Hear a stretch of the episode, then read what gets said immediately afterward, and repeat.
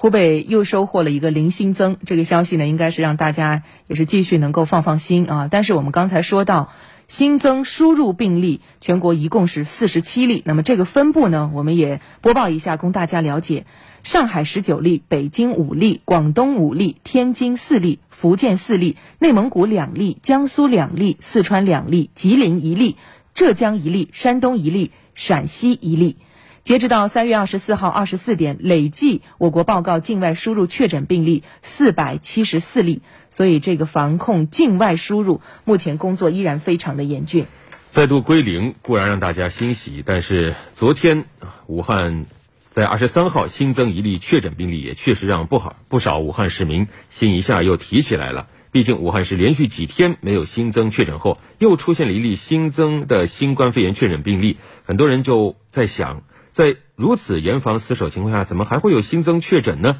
对此，国家卫健委专家组成员、北京地坛医院感染性疾病诊疗和研究中心主任医师蒋荣猛认为，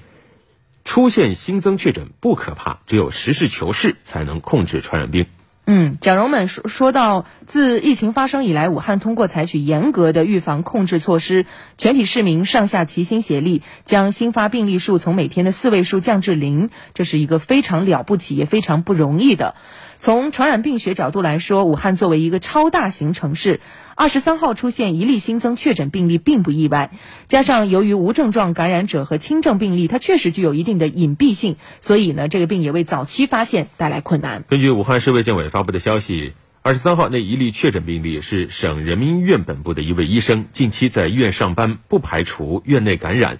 蒋荣猛也表示，这提醒我们，社区和医院的筛查还要继续严格执行。对怀疑为新冠病毒感染者以及非新冠肺炎就诊的患者，从社区筛查到发热门诊筛查、入院前排查，要形成无死角的排查网，这非常重要。还有一点非常重要，就是医院务必要严格执行标准预防措施，也就是将每一位病人都视为具有潜在传染性的患者来对待。进行不同的诊疗操作的时候呢，也要根据可能的感染风险做好相应级别的个人防护。这一点呢，蒋荣们特别提到，所有的医院和所有的医务人员都必须高度重视。所以，即使出现一例新增确诊，也不必慌张。武汉要继续从不同层面做好新冠肺炎疫情防控工作。本着实事求是原则，对每一例可疑病例严格排查。一旦发现符合疑似病例定义的，要按照传染病管理要求，两小时内报告。市民也要自觉自律，执行日常的预防措施。一方面保护自己，避免感染；另一方面也要避免自己在无意中患病感染给其他人。